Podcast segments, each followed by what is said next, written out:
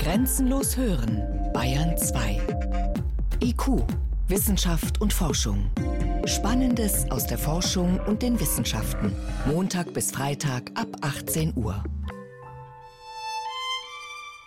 Der 8. Februar 1865 war einer der wichtigsten Tage im Leben von Gregor Mendel.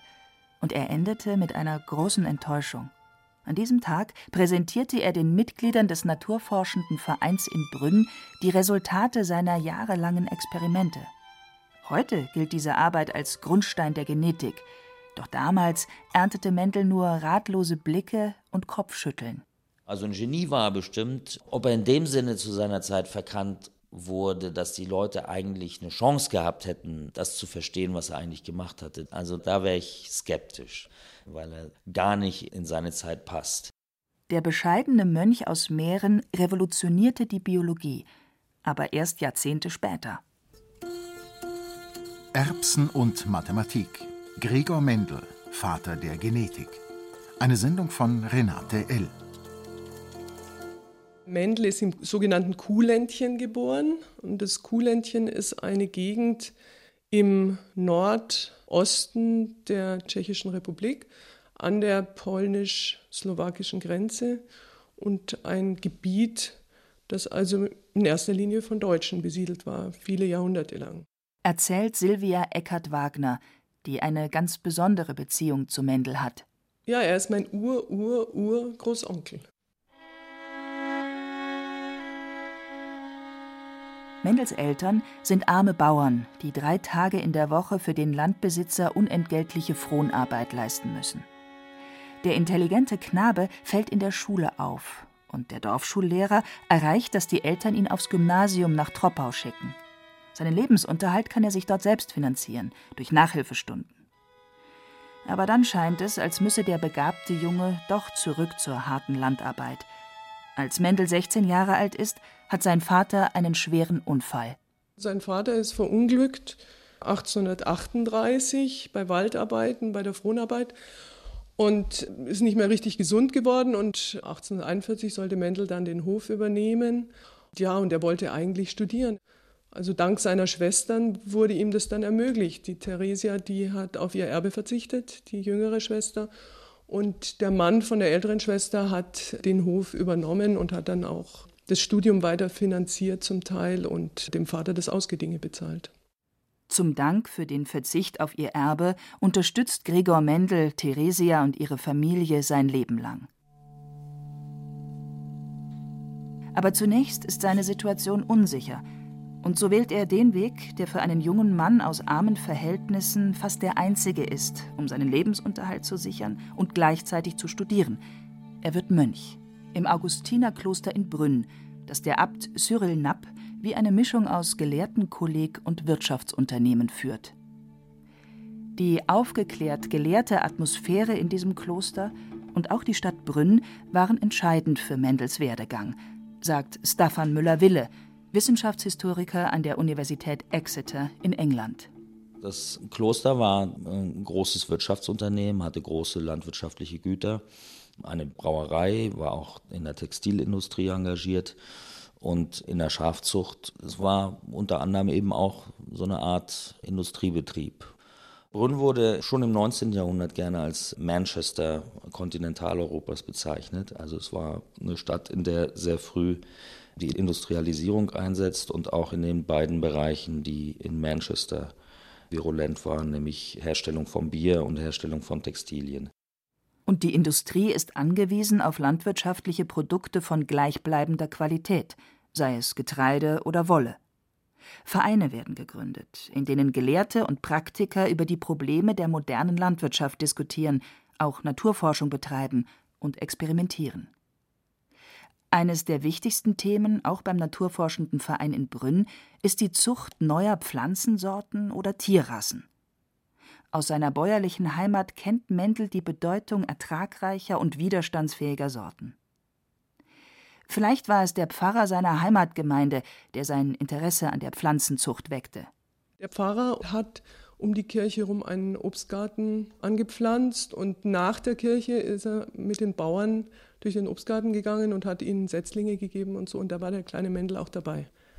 Es ging ihm um Verbesserung von Sorten, weil er wollte, dass es den Leuten einfach besser geht. Es ging ja da ums, ums Überleben letztendlich. Aber man hat Mitte des 19. Jahrhunderts noch keine Vorstellung davon, wie bestimmte Eigenschaften an die nächste Generation vererbt werden. Und da hat eben der Abt Cyril Napp, der Mendel sozusagen unter seine Fittiche genommen hat, eine große Rolle gespielt, indem er diese Fragestellung auf eine ganz allgemeine Ebene gebracht hat und also eine Frage formuliert hat, die damals ganz neu war und ganz modern klingt von heute, von heute aus auch selbstverständlich, nämlich was vererbt wird und wie es war dann eben schon klar, dass man, um das zu verstehen, Experimente anstellen muss. Ne? Und Mendels Genie besteht dann eigentlich darin, die Fragestellung in einem Experimentalsystem umzusetzen, das so einfach wie möglich war. Aber so weit ist es noch lange nicht. Erst einmal muss der junge Mönch Theologie studieren und als Seelsorger arbeiten, wobei sich bald herausstellt, dass er dafür nicht geeignet ist. Und in Mähren braucht man auch viel dringender Lehrer für naturwissenschaftliche Fächer. In Brünn und anderswo werden die neuen Realschulen gegründet, in denen, anders als in den klassischen Gymnasien, vor allem Naturwissenschaften und Technik auf dem Lehrplan stehen. Denn die aufstrebende Industrie des Landes sucht dringend Nachwuchs mit derartigen Kenntnissen. Mendel unterrichtet zunächst als Hilfslehrer Naturkunde in der kleinen mährischen Stadt Snaim und bereitet sich gleichzeitig auf die Lehrerprüfung an der Universität Wien vor. Ganz allein, nur mit Hilfe der Schulbibliothek. So ist es vielleicht kein Wunder, dass er die Prüfung nicht besteht. Und auch ein Glücksfall, denn einer der Professoren erkennt die Begabung des unglücklichen Prüflings und schlägt dem Abt vor, Mendel zum Studium an die Universität zu schicken. So wird er 1851 mit 29 Jahren Student in Wien. Er kommt mit einer ganzen Reihe von neuen Entwicklungen in Kontakt in Wien. Das ist zum einen die Kombinatorik, also ein Spezialgebiet der Mathematik, das damals noch nicht so sehr verbreitet war und das heute zu den Grundlagen der Statistik gehört und das bei der Auswertung seiner Versuche eine große Rolle spielte und in der Physik eine bestimmte Art Experimente anzugehen, also Experimente immer zu nutzen, um vorformulierte Hypothesen zu prüfen und also sehr zielgerichtet zu experimentieren. Und dann auf dem Gebiet der Biologie kommt er also einmal mit der Zelltheorie in, in, Kontakt, die zu der Zeit eigentlich ganz neu ist. Und grundlegend da ist die Idee, dass Befruchtung eigentlich in der Verschmelzung von zwei einzelnen Zellen besteht. Und mit Evolutionstheorien, die den Mechanismus der Entstehung von Arten suchen. Und das beeinflusst Mendels Denken auch sehr stark. Der Wiener Biologieprofessor Franz Unger befasst sich Mitte des 19. Jahrhunderts mit der sogenannten Hybridisierung. Hybride sind Mischformen zwischen zwei Arten. Sie werden damals als ein Weg zur Entstehung neuer Arten diskutiert. Dass die Evolution so einfach nicht funktioniert, stellt sich erst später heraus. Dass die Arten sich im Verlauf der Erdgeschichte überhaupt verändert und weiterentwickelt haben, war allerdings unter Wissenschaftlern zu Mendels Zeit schon lange die gängige Lehrmeinung. Nur das Wie war noch nicht geklärt. Charles Darwins berühmtes Buch über die Entstehung der Arten erschien einige Jahre nach Mendels Studienzeit. Nach drei Jahren steht er schließlich wieder vor der Lehrerprüfungskommission. Und wieder geht es schief. Vielleicht war er krank, er soll in dieser Zeit Medikamente genommen haben. Andere Berichte sprechen von einem Streit mit einem der Prüfer. Die schriftlichen Arbeiten, die im Archiv erhalten sind, deuten darauf hin, dass er nervös war, also könnte auch Prüfungsangst der Grund für sein Versagen sein. Das verpatzte Examen bedeutet aber nicht das Ende von Mendels Tätigkeit an der Schule. Es herrscht immer noch Mangel an Naturkundelehrern. Deshalb legt man die Gesetze ein bisschen kreativ aus und beschäftigt ihn als Hilfslehrer für Physik an der Oberrealschule in Brünn zu reduziertem Gehalt. Er war ein beliebter Lehrer, der sich mitunter einen Spaß daraus machte, Schüler bei Physikexperimenten ein bisschen zu erschrecken. Einer von ihnen erzählt später So sehe ich ihn noch mit seinem lieben, treuherzigen Gesichte, mit den guten, oft schelmisch blickenden Augen, dem blonden Krauskopf, die Gestalt etwas gedrungen, von Mittelmaß, aufrecht im Gang und höre seine helle Stimme, seine echt schlesische Aussprache. Ein anderer Schüler, der später Professor für Meteorologie wurde, erinnert sich. Mendel war es, der in mir Lust und Liebe zur Naturwissenschaft geweckt hat. Gleich nach seiner Rückkehr aus Wien beginnt Mendel mit seinen später berühmt gewordenen Kreuzungsversuchen an Erbsen. Der Abt lässt dafür eigens ein großes Gewächshaus bauen. Die Arbeit steht in der langen Tradition sogenannter Hybridisierungsversuche. Entweder wurden zwei verschiedene Arten gekreuzt oder zwei Sorten derselben Art, um festzustellen, welche Eigenschaften dann die nächste Generation hat. Wobei die Mischlinge aus zwei Arten den Forschern interessanter erschienen, weil Arten in der Natur vorkommen, während Sorten das Ergebnis von Pflanzenzucht sind. Doch dass auf diesem Weg neue Arten entstehen, sollte sich als Irrtum erweisen. Mendel arbeitet bei seiner Suche nach den Mechanismen der Vererbung ganz bewusst mit landwirtschaftlichen Sorten oder Varietäten, die sich nur in wenigen Eigenschaften unterscheiden. Was anderen Forschern zu langweilig ist, bietet für Mendel den entscheidenden Vorteil. Er kann das Problem vereinfachen und abstrahieren und er geht beim Experimentieren ganz eigene neue Wege, erklärt der Wissenschaftshistoriker Staffan Müller-Wille. Er wendet eigentlich die Methode des physikalischen Experimentierens auf ein Problem der Lebenswissenschaften an. Dann ist das Besondere, dass er in der Kombinatorik bewandert ist, einer mathematischen Spezialdisziplin, die ihm erlaubt, die theoretischen Möglichkeiten von Kombinationen von Eigenschaften an Nachkommen durchzuspielen. Dann ist es natürlich das gärtnerische und züchterische Wissen, über das er verfügt. Also er ist ja auch in all diesen Züchtervereinen. Und als vierten Punkt muss man unbedingt erwähnen die Zelltheorie. Die Theorie, dass Organismen alle aus elementaren Lebenseinheiten zusammengesetzt sind, den Zellen und dass Fortpflanzung eigentlich darin besteht, dass zwei solche Zellen vom Körper sich abtrennen, miteinander verschmelzen und den Beginn eines neuen Individuums darstellen. Und alle vier Sachen zusammen, da konnte man zu seiner Zeit wahrscheinlich die Leute in Europa an einer Hand abzählen, die das hatten. Und von denen hatte nur Mendel die nötige Hartnäckigkeit, im Laufe von acht Jahren rund 28.000 Erbsenpflanzen zu ziehen, entsprechend viele Schoten auszupulen und buchstäblich Erbsen zu zählen. Im Februar und März 1865 referiert er bei den monatlichen Treffen des Naturforschenden Vereins von Brünn über die Ergebnisse seiner Kreuzungsversuche. 1866 veröffentlicht er sie als Aufsatz in der Zeitschrift des Vereins unter dem bescheidenen Titel Versuche über Pflanzenhybriden.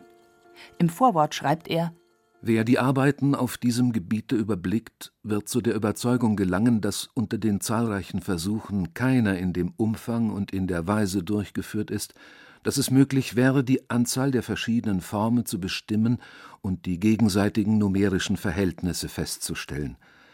Es gehört allerdings schon einiger Mut dazu, sich einer so weitreichenden Arbeit zu unterziehen. Indessen scheint es der einzig richtige Weg zu sein, auf dem endlich die Lösung einer Frage erreicht werden kann, welche für die Entwicklungsgeschichte der organischen Formen von nicht zu unterschätzender Bedeutung ist. Die vorliegende Abhandlung bespricht die Probe eines solchen Detailversuchs. Derselbe wurde sachgemäß auf eine kleine Pflanzengruppe beschränkt. Selbstbewusst setzt sich Mendel, der Amateurforscher, von der Fachwelt ab. Er hat eigens einen Buchstabencode entwickelt, um sieben Merkmalspaare der Erbsen zu kennzeichnen. So steht ein großes A für glatte, runde Erbsen, ein kleines a für kantige. Ein großes B steht für grüne Erbsen, ein kleines b für gelbe. Weitere Buchstaben bezeichnen das Aussehen von Schoten und Pflanzen. Beim einfachsten Versuch unterscheiden sich zwei Pflanzen nur in einem Merkmal, zum Beispiel der Farbe der Erbsen. Kreuzt man grüne und gelbe, so sind in der Folgegeneration alle Erbsen gelb. Sät man diese gelben Erbsen aus, zeigt sich aber, dass auch die Erbanlage für die grüne Farbe vorhanden ist. Ein Drittel der Pflanzen tragen grüne, zwei Drittel gelbe Erbsen. Mendel bezeichnet das Merkmal grün deshalb als rezessiv. Weil die damit benannten Merkmale an den Hybriden zurücktreten oder ganz verschwinden, jedoch unter den Nachkommen derselben wieder unverändert zum Vorschein kommen. Das andere Merkmal, gelbe Erbsen, das sich bei gemischterbigen Pflanzen stärker durchsetzt, bezeichnet Mendel als dominant. Diese Bezeichnungen werden bis heute verwendet, und die Zahlenverhältnisse, in denen dominante und rezessive Merkmale auftreten, kennen wir als die Mendelschen Regeln. Mendel setzt die Auswertung über weitere Generationen fort und macht auch Kreuzungsversuche, bei denen er das Verhalten von zwei oder mehr Merkmalen gleichzeitig untersucht. Seine Ergebnisse stellt er mit Hilfe seines innovativen Buchstabencodes in langen Formeln dar, die sicher viele Leser und vor allem die Zuhörer in Brünn verwirren und abschrecken. Die Zahlenverhältnisse, die er findet, bezeichnet er als die für Pisum, also die Erbse, gültigen Sätze und fordert seine Leser auf, die Versuche zu wiederholen, um ihre Gültigkeit zu überprüfen. Aber sind diese Zahlenverhältnisse überhaupt das Ziel seiner Arbeit? Oder will er, wie viele Biologen seiner Zeit, herausfinden, wie neue Arten entstehen? Er diskutiert diese Frage ganz am Ende seines Aufsatzes. Allerdings klingt das eher nach einer Pflichtübung, weil es eben ein wichtiges Thema seiner Zeit ist. Erst sieben Jahre zuvor, 1859, hatte Charles Darwin sein bahnbrechendes Buch über die Entstehung der Arten veröffentlicht und darin die Frage beantwortet, wie neue Arten entstehen. Mendel kennt die deutsche Übersetzung.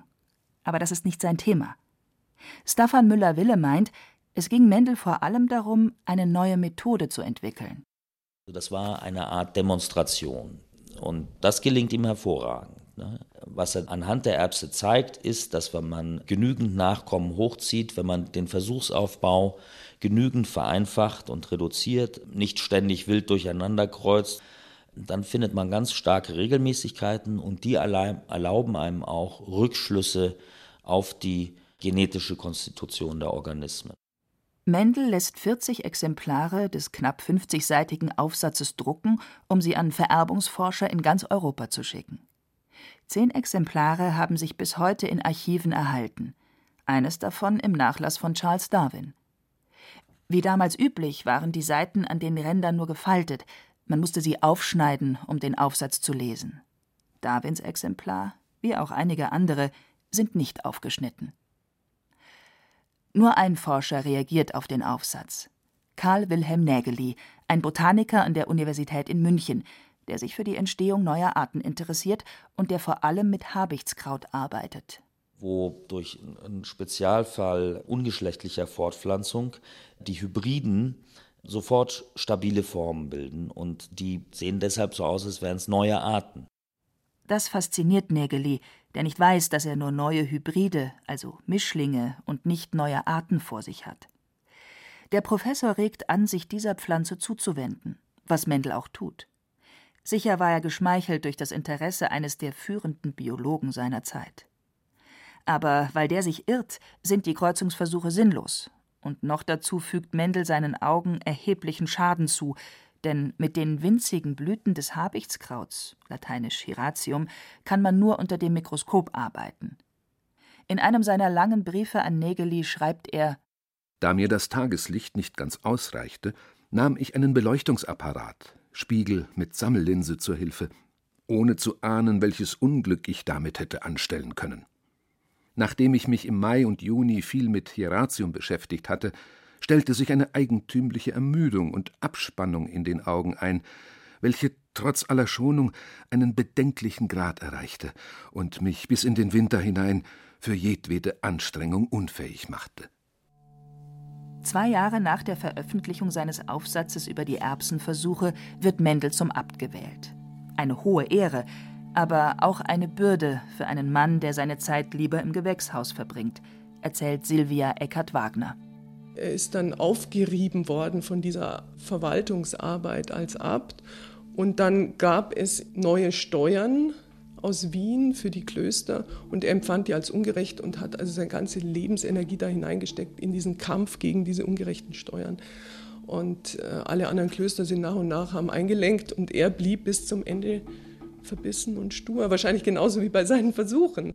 Und er war ja dann auch als Abt nicht so erfolgreich, weil er vielleicht auch nicht weltmännisch genug war.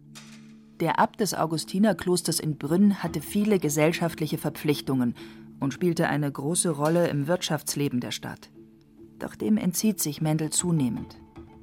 Gleichzeitig bleibt er aber in engem Kontakt zu seiner Familie und seinem Heimatort Heinzendorf.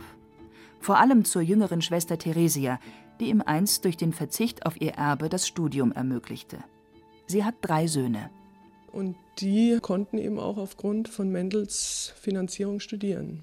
Die waren ja zum Teil auch in Brünn und sie haben Briefwechsel gehabt, haben sich gegenseitig besucht und haben zusammen Schach gespielt. Also da war eine ganz enge Beziehung da zu dieser Familie. Bis auf den engen Kontakt zu den Neffen ist Mendel am Ende seines Lebens wohl ein einsamer Mann, verbittert durch den Kampf gegen die Steuern und vielleicht auch durch die fehlende Resonanz auf seine Forschung. Anfang 1883 erkrankt er an einem Nierenleiden und stirbt am 6. Januar 1884 mit 61 Jahren. Seine persönlichen Papiere, auch die Notizen über seine Versuche, werden verbrannt was damals im Kloster wohl üblich war. Der Wissenschaft geht damit ein Schatz verloren. Nur aus Andeutungen in seinem Aufsatz und in Briefen lässt sich erahnen, dass er viel mehr Versuche gemacht hat als die, die er ausführlich beschreibt. Mendels Aufsatz wird Ende des 19. Jahrhunderts ab und zu in Fachbüchern erwähnt, bleibt aber weitgehend unbeachtet bis ihn zwischen 1898 und 1901 vier Wissenschaftler unabhängig voneinander wiederentdecken und verstehen. Denn inzwischen ist Mendels sehr technische Herangehensweise und die Forschung mit gezüchteten Pflanzen normal, sagt der Wissenschaftshistoriker Staffan Müller-Wille. Also denen ist diese experimentelle Zugangsweise, die Mendel hatte, nicht mehr fremd. Das wird dann ja zum Standardrepertoire biologischer Methoden, also biologische Experimente heutzutage finden im Wesentlichen immer nur mit sogenannten Modellorganismen statt.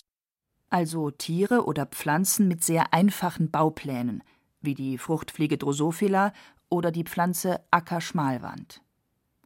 Nach seiner Wiederentdeckung macht Mendels Aufsatz eine steile Karriere. Man findet dann gelegentlich Exemplare von dieser Wiederausgabe, die dann von frühen Genetikern heftig annotiert sind. Also wo im Grunde genommen dieser Aufsatz als so eine Art Lehrbuch verwendet wird, um die Methode zu lernen. Und das geht rasend schnell. Innerhalb weniger Jahre entsteht die neue Wissenschaft der Genetik. Und der Mönch aus Mähren gilt als ihr Gründer. Bis heute basiert die Tier- und Pflanzenzucht wesentlich auf den Gesetzmäßigkeiten, die er entdeckte. Bis heute lässt sich das Risiko der Vererbung genetischer Krankheiten mit den Mendelschen Regeln ermitteln. Heute gibt es im Augustinerkloster in Brünn ein Mendel-Museum. Man kann es auch im Internet besuchen, etwa um sich Mendels Versuche in einer Animation erklären zu lassen. Und in Heinzendorf gibt es ein zweites Museum in Mendels Geburtshaus, das Tschechen und Deutsche gemeinsam eingerichtet haben. Und wir haben dieses Geburtshaus wunderbar renoviert. Man kann dort auch übernachten. Es gibt einige Gästezimmer.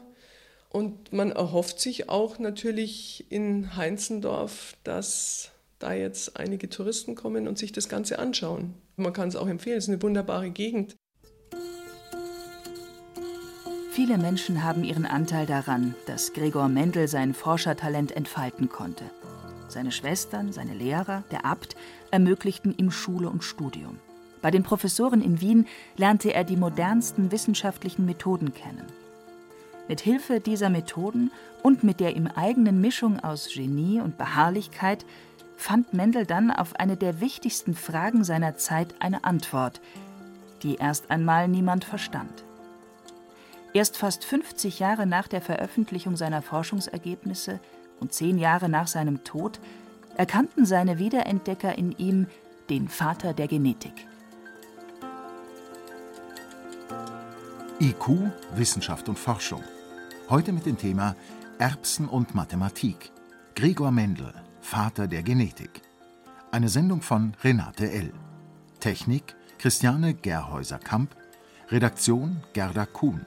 Es sprachen Hemmer Michel, Peter Lersch und Heinz Peter.